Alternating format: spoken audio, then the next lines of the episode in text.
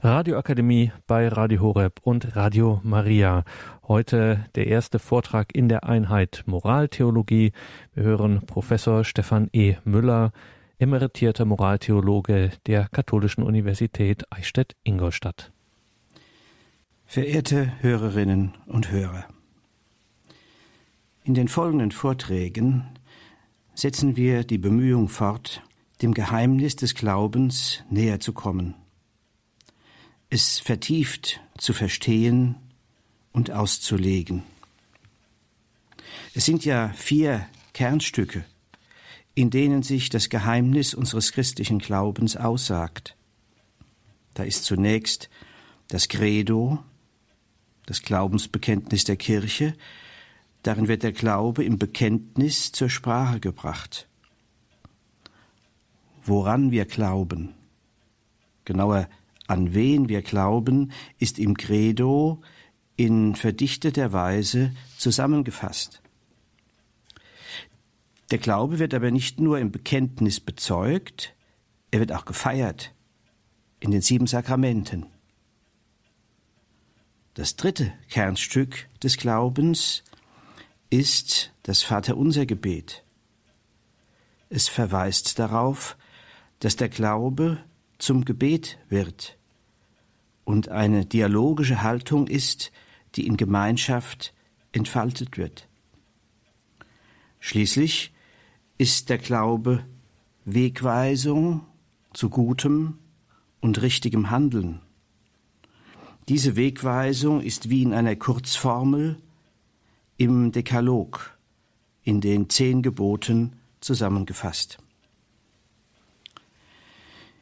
Diese vier zentralen Komponenten des Glaubensgeheimnisses sind, um es in einem Vergleich auszudrücken, wie ein Schatz, den die Kirche als Gemeinschaft der Glaubenden bewahrt, auslegt und Teilhabe daran ermöglicht.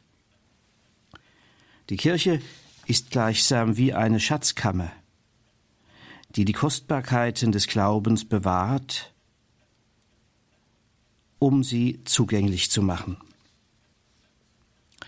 Viele von Ihnen haben schon herrliche Kathedralen des Mittelalters bewundert, die so eine anschauliche Schatzkammer des Glaubens sind. Im Baustil, im Figurenschmuck, in den bunten Glasfenstern zeigt sich der ganze Reichtum des Glaubens.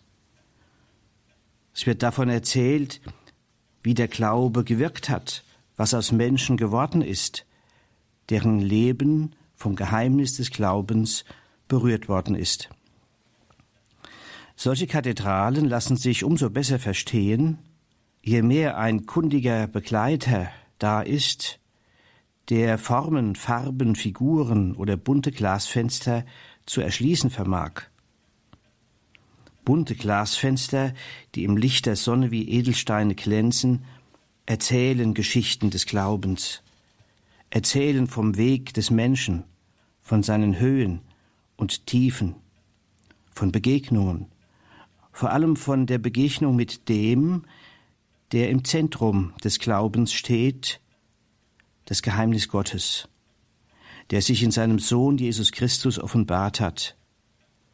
In ihm ist er den Weg des Menschen und zum Menschen gegangen, um uns zu begleiten, dass wir den Sinn und das Ziel unserer Existenz immer mehr entdecken und zu realisieren vermögen. Nur ein kleines Detail sei noch erwähnt, die schönen Buntglasfenster einer Kathedrale beginnen erst zu leuchten, wenn man in die Kathedrale hineingeht. Von außen sind sie farblos, nichtssagend.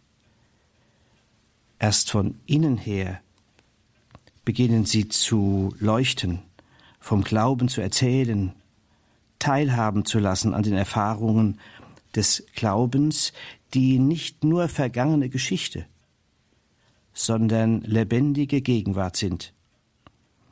Eine Kathedrale ist kein Museum.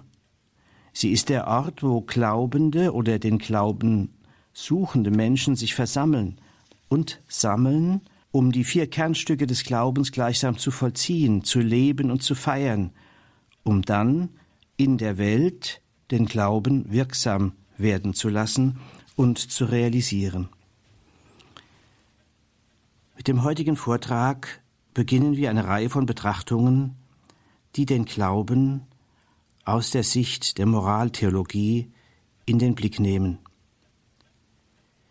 Es wird insbesondere um eines der vier Kernstücke des Glaubens gehen, nämlich den Dekalog, die zehn Gebote.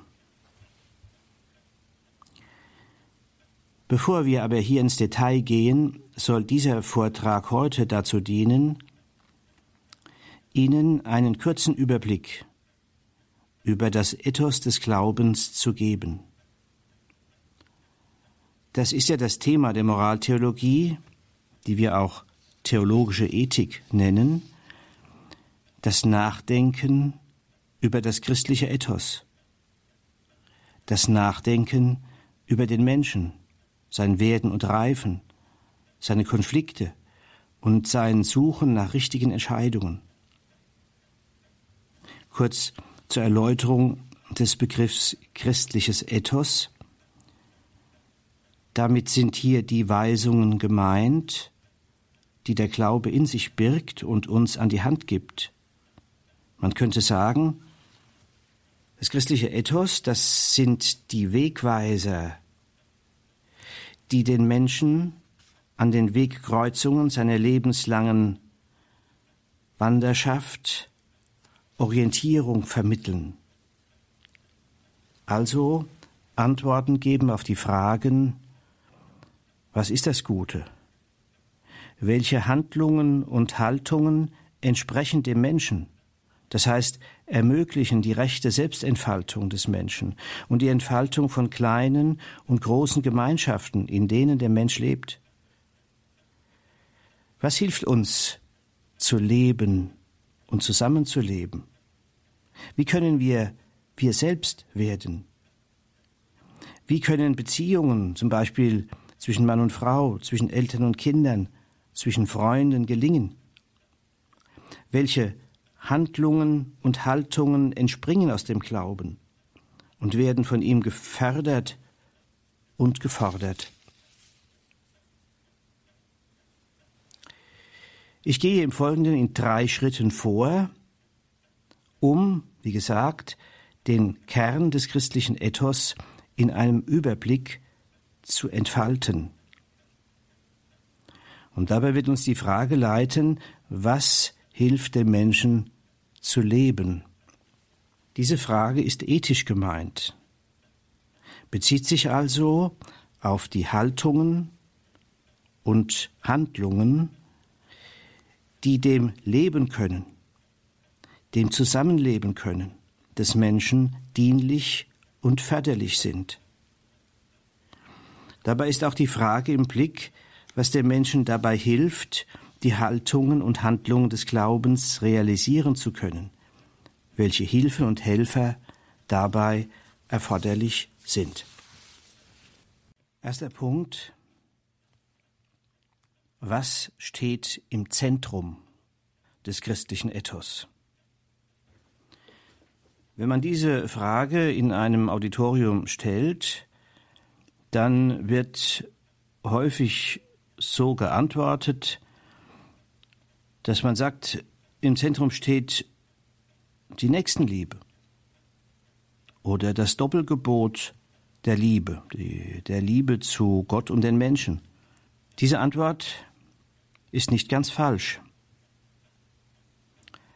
aber sie ist auch nicht ganz richtig.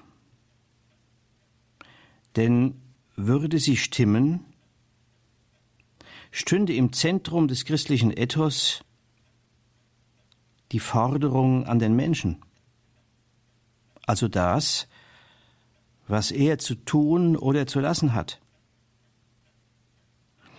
Josef Ratzinger hat einmal als Kardinal in einer Predigt provokativ formuliert, das Christentum sei immer wieder in Gefahr, zum Moralismus zu werden, also reduziert zu werden auf die Anforderungen des Sollens, denen wir zu genügen hätten.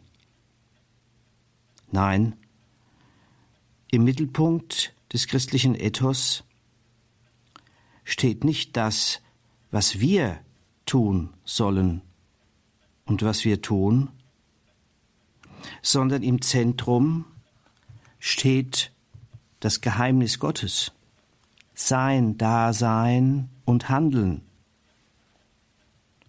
Im Zentrum steht das, was wir im Anschluss an die Heilige Schrift die Gnade nennen. Wir können das Ganze unseres Glaubens und Ethos in diesem Begriff zusammenfassen. Christlicher Glaube und christliches Ethos ist im Wesentlichen das Evangelium von der Gnade Gottes, wie es Paulus einmal in einer Rede in der Apostelgeschichte formuliert. Wie können wir dem Geheimnis auf die Spur kommen, das hinter diesem Begriff sich verbirgt? Was ist Gnade? Gnade ist die Zuwendung Gottes zum Menschen, die in der Schöpfung zum Ausdruck kommt und sich in der Begegnungs- und Beziehungsgeschichte zwischen Gott und den Menschen zeigt. Diese Begegnungs- und Beziehungsgeschichte, die wir Heilsgeschichte nennen. Anders formuliert, Gnade ist das Zuhilfekommen Gottes zum angefochtenen Menschen. Die Angefochtenheit ist ja ein zentraler Aspekt unserer Selbsterfahrung. Wir erleben nicht nur eine Anziehung hin zu dem, was wir das Gute nennen, sondern auch eine Sogkraft zum Gegenteil hin. Manchmal wollen wir das Gute und tun doch das Böse. Manchmal wollen wir vielleicht auch das Böse. Und ein anderes Mal wieder erkennen wir nicht, was das Gute ist. Das menschliche Dasein mit seinen Beziehungen ist bruchgefährdet. Unsere Freiheit zu wählen ist vielfältig begrenzt. Sie ist ein kostbares, aber gefährdetes Gut. Unsere Erfahrung zeigt, wir tun manchmal das Gegenteil unserer guten Absicht und manchmal erleiden wir es auch. Darum ist der Kern der christlichen Anthropologie, also der christlichen Lehre vom Menschen, die Überzeugung, wir sind auf die Gnade angewiesen. Im Zentrum unseres Glaubens steht das Geheimnis, dass Gott seinen Sohn in diese Welt gesandt hat, für uns Menschen und zu unserem Heil ist er Mensch geworden. Die Mitte des christlichen Glaubens ist demnach ein alles Denkmögliche überschreitende Zuhilfekommen Gottes in Jesus Christus, damit der Mensch seine wahre Menschlichkeit zu erkennen und zu entfalten vermag. Christus ist gekommen, um diese Menschlichkeit zu retten, zu erneuern, zu heilen wiederherzustellen. Die Gnade ist gleichsam jenes göttliche Hilfswerk, die Begegnungs- und Beziehungsgeschichte zwischen Gott und Menschen, die in Jesus Christus ihren unüberbietbaren Höhepunkt hat. Gnade ist demnach die Begegnung mit Gott in seinem Sohn zur Entfaltung der Menschlichkeit des Menschen. Gnade ist somit auch das, was aus dem Menschen werden kann, wenn er Jesus begegnet. Davon erzählen die Evangelien. Das Christliche, verstanden als Kurzformel für den christlichen Glauben und das Ethos, das in seinem Licht entwickelt wird, also das Christliche und das Menschliche, sind keine konkurrierenden Größen, sondern das Christliche ist die Entfaltung und Kultivierung des Menschlichen. Das Menschliche fundiert das Christliche und das Christliche ermöglicht das Menschliche.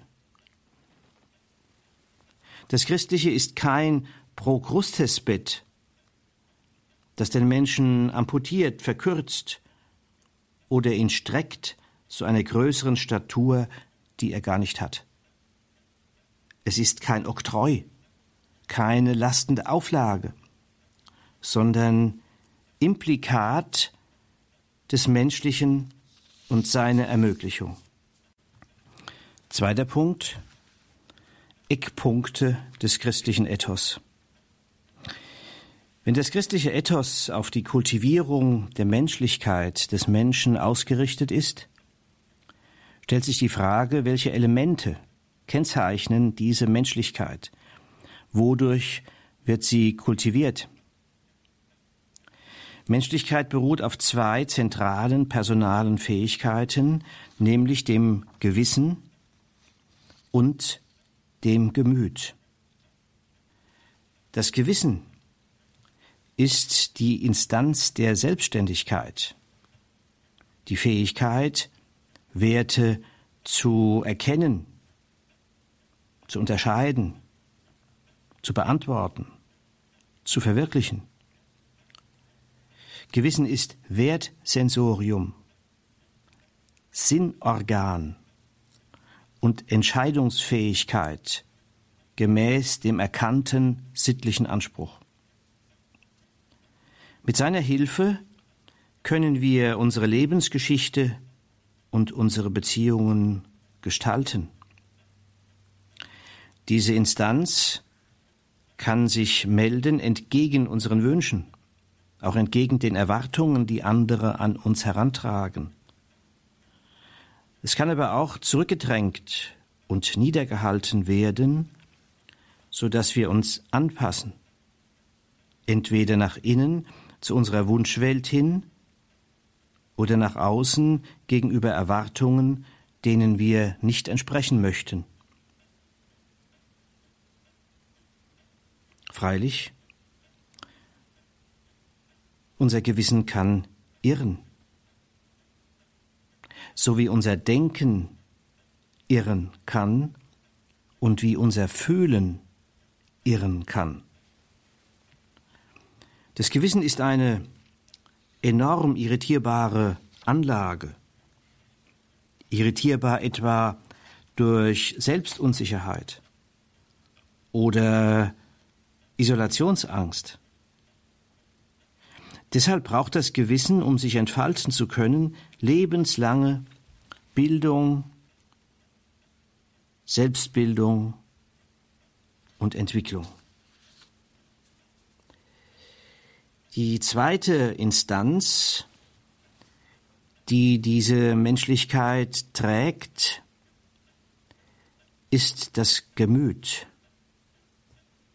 Davon ist heute weniger die Rede, allerdings kommt das, was hier gemeint ist, in anderen Begriffen zum Ausdruck. Ich erinnere etwa an den weiten Bereich der Bindungsforschung, wo es im Grunde auch um diese Thematik geht. Und es gibt andere Konzepte der Wissenschaften, die um das kreisen, was hier gemeint ist. Gemüt hat zwei Aspekte. Es beinhaltet einen Mutaspekt, zu dem Selbstvertrauen und Selbstwertgefühl gehören auf der einen Seite und auf der anderen Seite Einfühlung und Mitgefühl. Diese beiden Seiten, Selbstgefühl und Mitgefühl, bilden die Pole des sich entfaltenden Gemütes. Gemüt ist das Ziel emotionaler Bildung, Grundlage der Beziehungsfähigkeit, so wie das Gewissen Ziel der sittlichen Entfaltung des Menschen ist, die Grundlage der Selbstständigkeit. Beide personale Instanzen brauchen, um sich entfalten zu können, Bildung.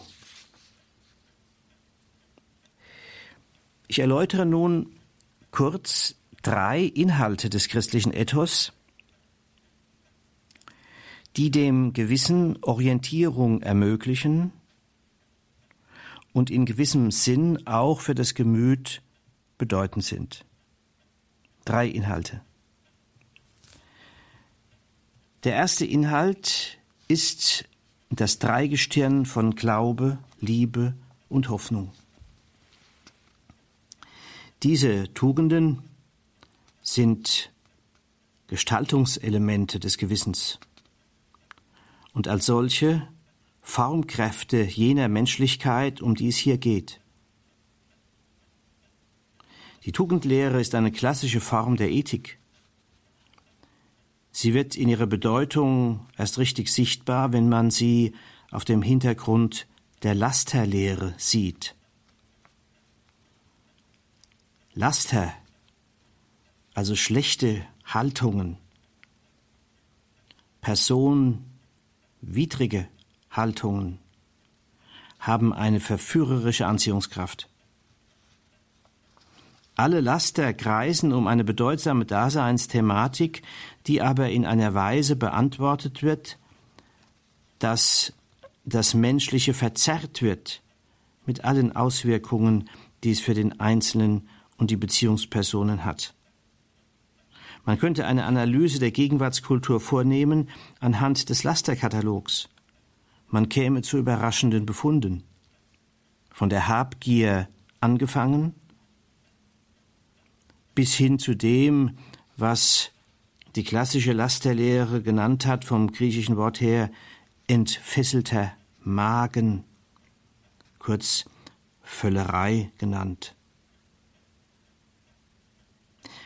Menschliches Dasein ist immer angefochtenes Dasein.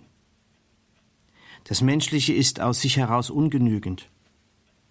Es braucht Halt, Orientierung, Gemeinschaft, Wegweisung, Weggefährten. Die Last der Lehre beschreibt Notstände, Erfahrungen des Nichtzurechtkommens, des sich Verlierens, vom Zweifel bis hin zur Verzweiflung am Sinn des Lebens. Christliche Tugendlehre, so wie sie klassisch Josef Pieper im Anschluss an Thomas von Aquin entwickelt hat, will daher Orientierung und Gestaltungskraft vermitteln. Der Glaube als erste dieser drei Tugenden verbindet das Menschliche mit dem Göttlichen.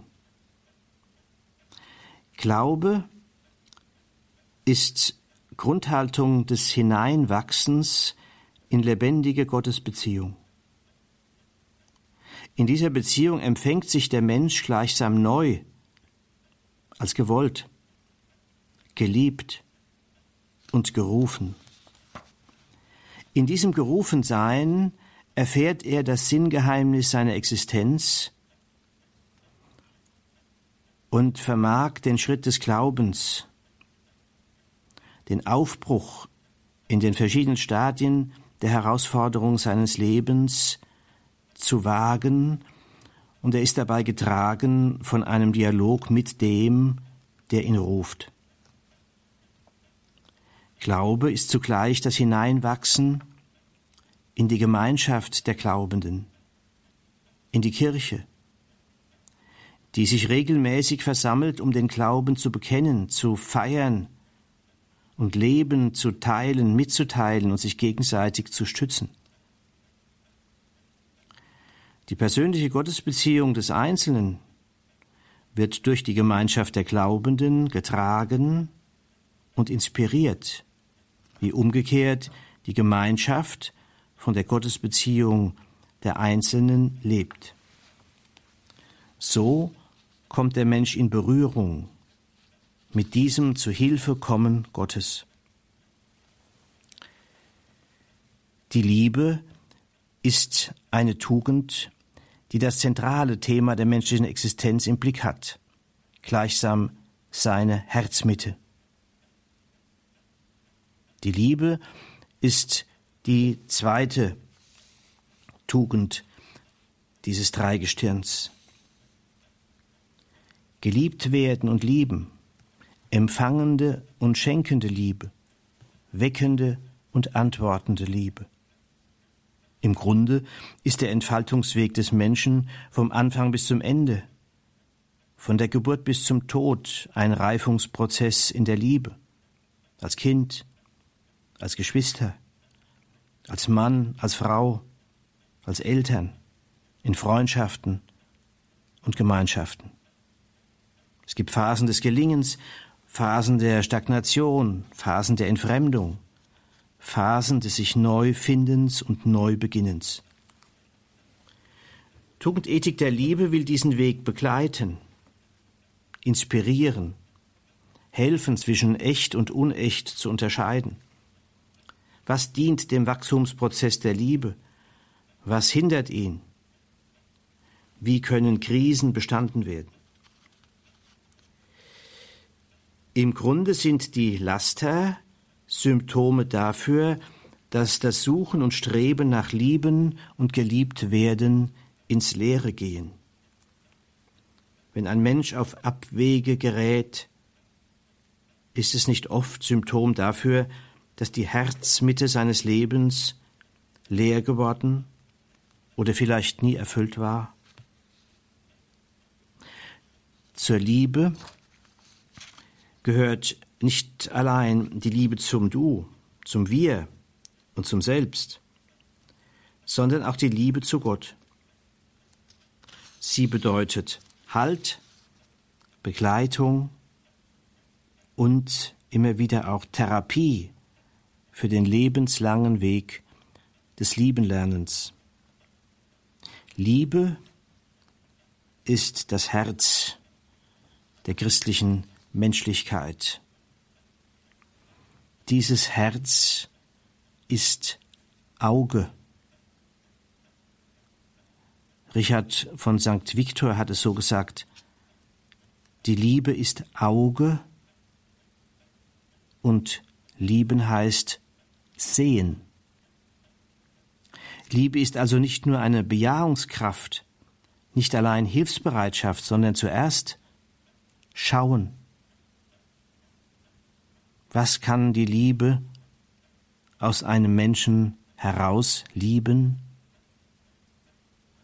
Was kann der Hass hineinwirken? Die Hoffnung, die dritte Tugend des Dreigestirns, schließlich verbindet das Menschliche mit der Zukunft. Hoffnung ist die Eröffnung der Zukunft, ist die vertrauensvolle Erwartung, dass wir mit dem zu Hilfe kommen Gottes rechnen dürfen. In diesem Leben, im Sterben und über den Tod hinaus. Diese kurzen Andeutungen zeigen, dass in der christlichen Tugendlehre der Mensch in seinem Streben und Handeln nicht allein auf sich gestellt ist. Thomas hat die Tugendethik mit der Gnadenlehre verbunden. Das heißt, die Haltung des Glaubens, der Liebe und der Hoffnung werden gesehen als ermöglicht und begleitet durch die Gnade Gottes. Thomas nennt diese drei Tugenden deshalb die eingegossenen Tugenden, von der Gnade dem Herzen des Menschen eingegossen. Dahinter steht die Vorstellung, dass es die Begegnung des Menschen mit Gott ist, die den Menschen verändert, die heilende, wiederherstellende und aufrichtende Wirkung hat. Darum ist alles sittliche Handeln und Werden ein Zusammenwirken des Menschen mit der Gnade. Ein weiterer wesentlicher Inhalt des christlichen Ethos ist der Dekalog, in dem die Tugend der Liebe gewissermaßen konkretisiert wird. Der Dekalog ist gleichsam der Bauplan menschlicher Existenz, den der Schöpfer in sie hineingestiftet hat. Es ist nicht zufällig, dass es in der Schöpfungserzählung des Sechstagewerkes zehnmal heißt, Gott sprach und es ward. Diese Zahl ist in dieser Erzählung, die ja von der Zahlensymbolik gewissermaßen durchkomponiert ist, nicht zufällig. In die Schöpfung ist gleichsam das Zehnwort hineingestiftet. Auch hier bei diesem Bauplan der menschlichen Existenz ist es wie bei den Tugenden. Der Hintergrund der zehn Weisungen ist die Fragilität des Menschen. Das Böse kann wie ein Dämon an seiner Herzenstür lauern, wie bei Kain, der zum Akteur einer Geschichte des Unheils wird.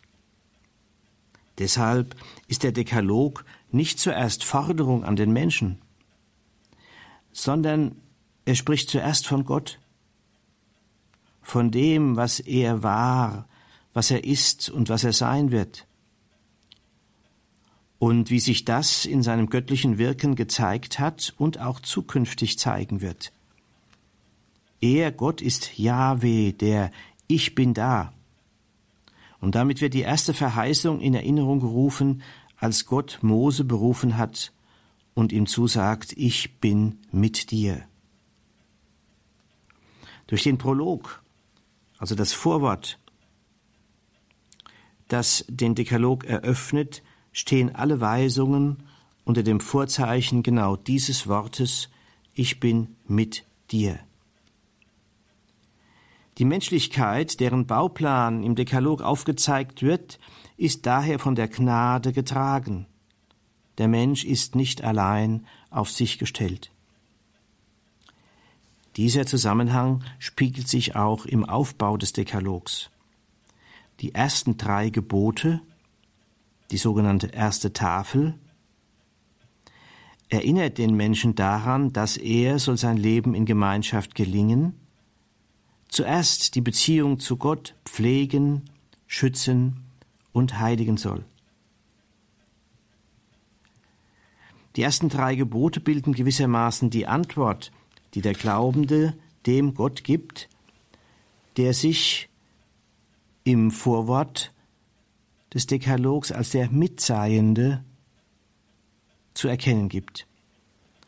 Die zweite Tafel des Dekalogs weist ein in die Bedingungen des menschlichen Zusammenlebens, um Gemeinschaft, das Zusammenleben sichern und gelingen zu lassen, in dem Maß, wie der Mensch gehalten und geborgen ist in lebendiger Gottesbeziehung. Merkmal dieser Menschlichkeit ist, dass sie gleichsam kreuzförmig strukturiert ist. Die Senkrechte und die Waagrechte halten sich gegenseitig im Lot. Formel dieser Menschlichkeit ist, so könnte man formulieren, gehalten in der Ewigkeit, vermag der Mensch sein Leben in der Zeit zu gestalten. Wenn er dagegen Gott vergisst, schneidet er sich ab von dem, was sein Dasein und seine Beziehungen trägt, und er ist in Gefahr, das Maß zu verlieren, das der Schöpfer ihm als tragenden Halt, aber auch als schützende Grenze vorgibt. Auffällig ist, dass die zweite Tafel einen Schwerpunkt hat. Von den sieben Geboten handeln drei von der Familie, von denen zwei dem Schutz der Ehe gewidmet sind. Die Weisung, die den Lebensschutz im Blick hat, ist eingerahmt vom Schutz der Familie und vom Schutz der Beziehungen zwischen Mann und Frau. Das besondere Augenmerk auf diese Beziehungen, besonders auf die zwischen Mann und Frau in der Ehe, ist begründet darin, dass diese Beziehung der Ort ist, an dem die Schöpfung weitergeht.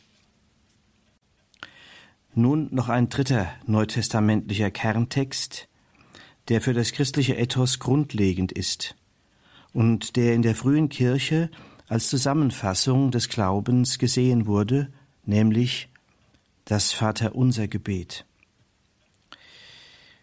Das Entscheidende hier ist der ethische Entwurf, also die ethische Wegweisung, die eingewoben ist in das Vaterunser, wird zum Gebet. Und auch hier steht wieder an erster Stelle die Gnade, die Zuwendung Gottes in Jesus Christus, der die Gnade in Person ist. Dies kommt in der Anrede Vater zum Ausdruck und darin, dass in dieser Anrede sich die gesamte Heilsgeschichte spiegelt. In diesem einen Wort, vorgegeben aus dem Munde Jesu. Diese Heilsgeschichte, die in ihm, im Christusgeheimnis, ihren Höhepunkt hat. Er, der Sohn ist, ganz vom Vater her und ganz auf ihn hin lebt, ist auf die Erde gekommen, um die Menschen in Verbindung zu bringen mit der Liebe Gottes und sie teilhaben zu lassen an seiner Beziehung zu Gott dem Vater. Diese Anrede ist zugleich hineingestellt in Gemeinschaft. Die Anrede heißt Vater unser. Wir stehen nicht allein vor Gott, sondern sind eingefügt, dürfen dazugehören zur Gemeinschaft derer, die ihr bruchgefährdetes Dasein, ihre bruchgefährdeten Beziehungen von diesem festen Stützpunkt aus zu leben versuchen. Gehalten in der Gemeinschaft mit Christus, berufen bei ihm zu sein, inmitten der Gemeinschaft der Glaubenden, um an diesem Strom der Liebe teilzuhaben, um befähigt zu werden, die eigene Berufung zu entdecken und Schritt für Schritt zu verwirklichen. Bei ihm sein, von ihm das Sehen lernen, wahrnehmen, was aus dem Menschen und aus den kleinen Gemeinschaften werden kann, wenn sie vom Strom der Liebe, der von Jesus ausgeht, berührt werden. Und dieses Schauen lernen bezieht sich auch auf Christus, das Bild Gottes, ihn schauen, den reinen Spiegel, in dem sich das Geheimnis Gottes zur Anschauung bringt. Dieses Bei ihm Sein ist Schule der Menschlichkeit, die aus der Verkrampfung der Willensanstrengung befreit und in den Zusammenhang von Christusbeziehung und Gemeinschaft der Gläubigen hineingestellt ist. Die Struktur des Vaterunser Gebets ist vergleichbar mit der des Dekalogs. Die Eröffnung der Anrede, dann die drei Du-Bitten, in denen es um die Gottesbeziehung geht. Und dann die vier Wir-Bitten, wo der Mensch und seine Sorgen zur Sprache kommen. Beide Bereiche hängen aufs engste zusammen. Ich komme zum dritten und letzten Punkt, zu der Frage, wie erfahren wir die Gnade? Wir haben verschiedene Merkmale des christlichen Ethos und damit der von ihm angezielten Menschlichkeit kurz betrachtet. Immer wieder sind wir auf dieses Merkmal gestoßen. Christliches Ethos ist Gnadenethos, von der Gnade ermöglicht, getragen, auf sie antwortend. Und deshalb jetzt diese Frage, wie erfahren wir Gnade? Um diese Frage zu beantworten, greife ich zurück auf einen Text des Johannesevangeliums, eine Stelle aus den Abschiedsreden Jesu, wo er selbst eine erstaunliche Kurzfassung des christlichen Ethos, aber auch eine Antwort auf die gestellte Frage gibt. Drei Aussagen sind es, um die es hier geht. Es heißt, Jesus sagt, wie mich der Vater geliebt hat, so habe ich euch geliebt. Liebt einander, wie ich euch geliebt habe. Das ist die klassische Formulierung des christlichen Liebesethos. Und das Besondere dabei ist die responsorische Struktur. Das heißt, am Anfang steht das Empfangen von Liebe. Und die Antwort darauf besteht im Teilen, im Weitergeben des Empfangenen. Anders gesagt, das Empfangen ist die Voraussetzung des Gebenkönnens. Was heißt das genau? Jesus sagt, wie mich der Vater geliebt hat. Dies sei für ihn die Quelle für sein Lieben. Wie hat der Vater ihn geliebt? Das ist natürlich eine sehr weitgehende Frage. Ich beschränke mich auf den Aspekt, wie hat er seinen menschgewordenen Sohn als Mensch geliebt? Und wie hat Jesus als Mensch lieben gelernt und aus welchen Quellen schöpft dieser Lernprozess? Wie könnte man diese Frage beantworten, ohne nicht zuerst auf die Frau zu verweisen, die seine Mutter ist? Die Mutter Jesu ist die erste und primäre Person, durch die Gott der Vater seinen menschgewordenen Sohn geliebt hat. Auch für Jesus galt offensichtlich dieses Merkmal vom Primat des Empfangens.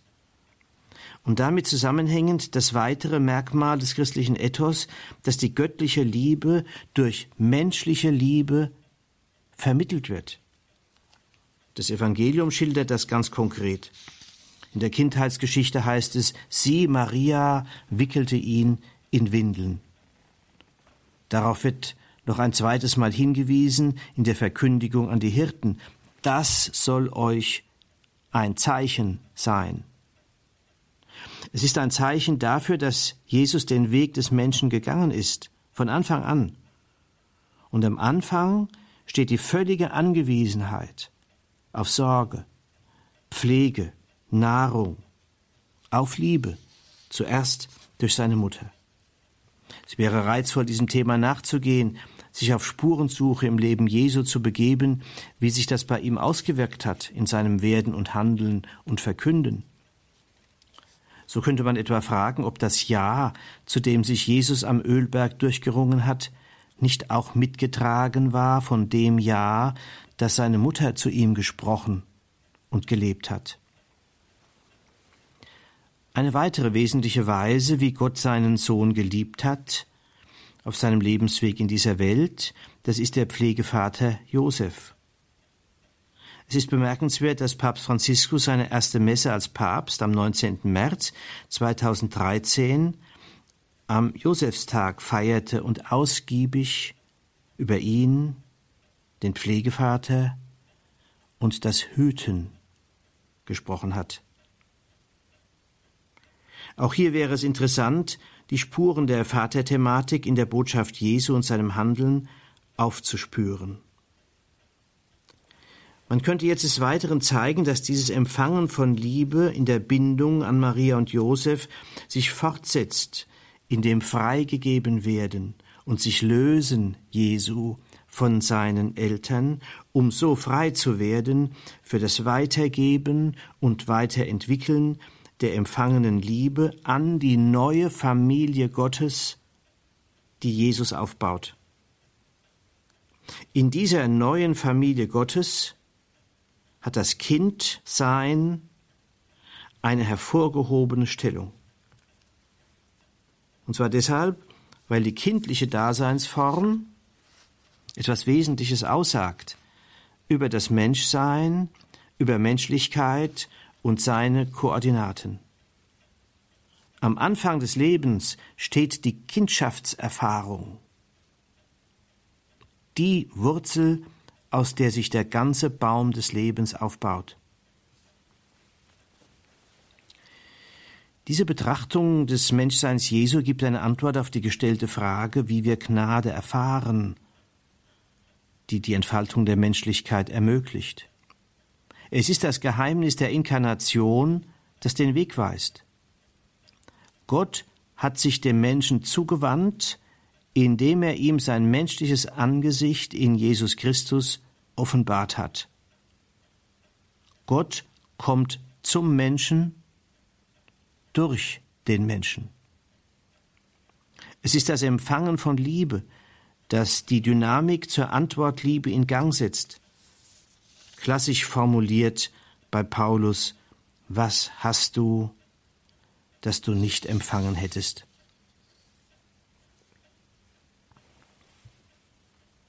Wir erfahren die Gnade, das heißt die Liebe Gottes in menschlicher Liebe.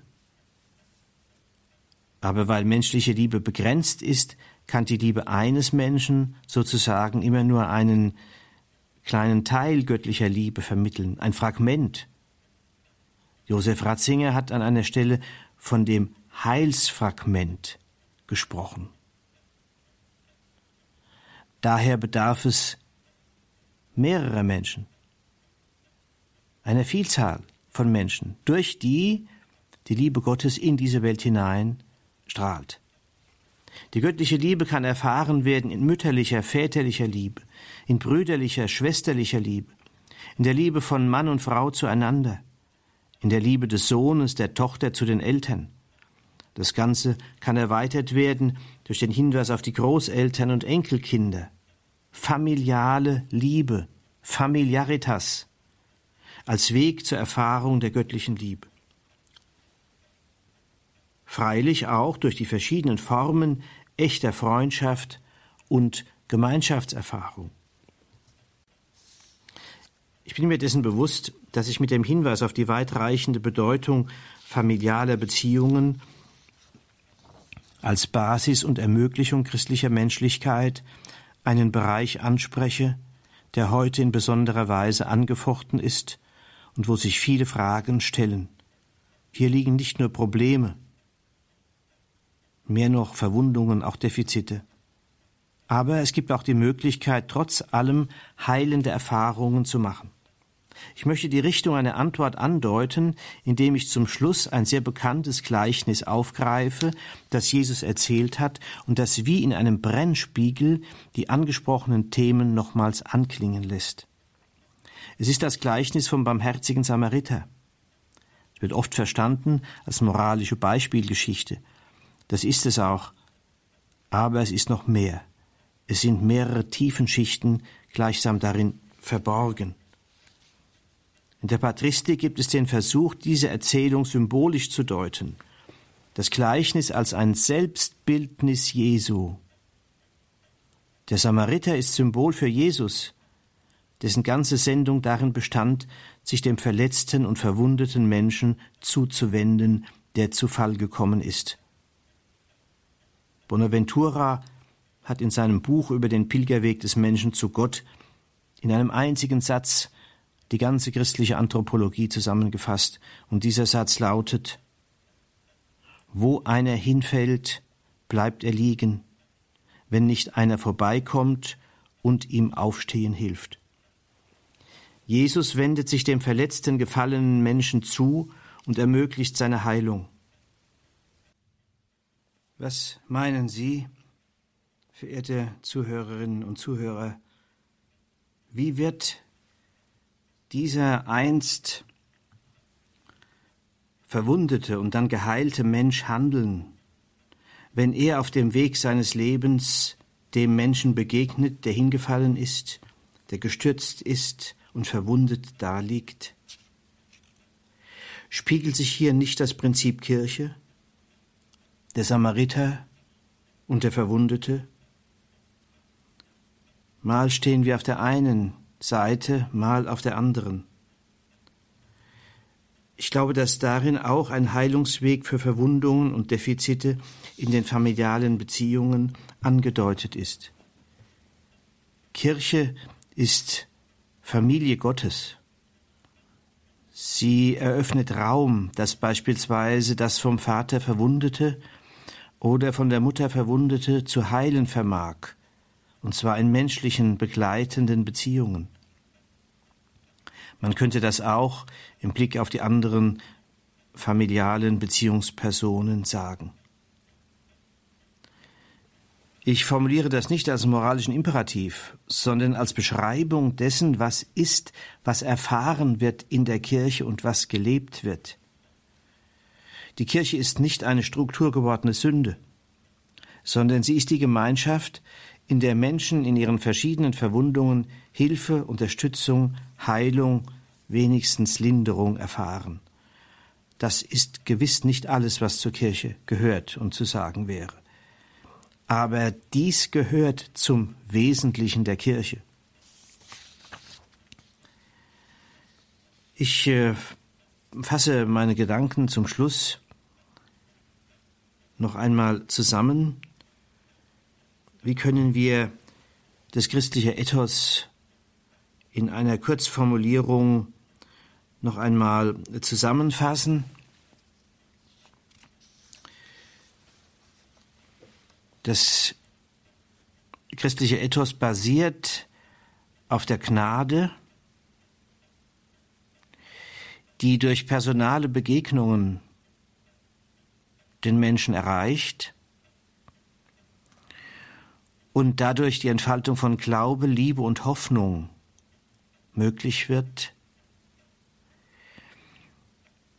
was Inbegriff christlicher Menschlichkeit ist.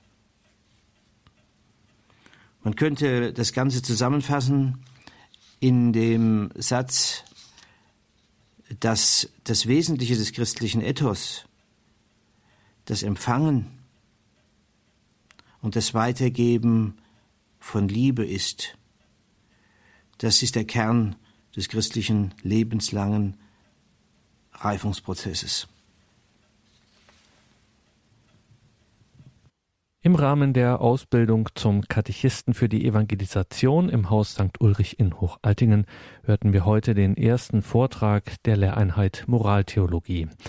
Diese Lehreinheit wird gestaltet von Professor Stefan E. Müller. Er ist emeritierter Moraltheologe der Theologischen Fakultät der Katholischen Universität Eichstätt-Ingolstadt. Wenn Sie seinen Vortrag noch einmal hören möchten, dann gibt es zwei Möglichkeiten. Sie können sich eine CD beim Radio Horeb CD-Dienst bestellen oder Sie schauen auf die Internetpräsenz von Radio Horeb, horeb.org. Dort gibt's in Kürze diesen Vortrag auch im Podcast- und Downloadbereich horeb.org.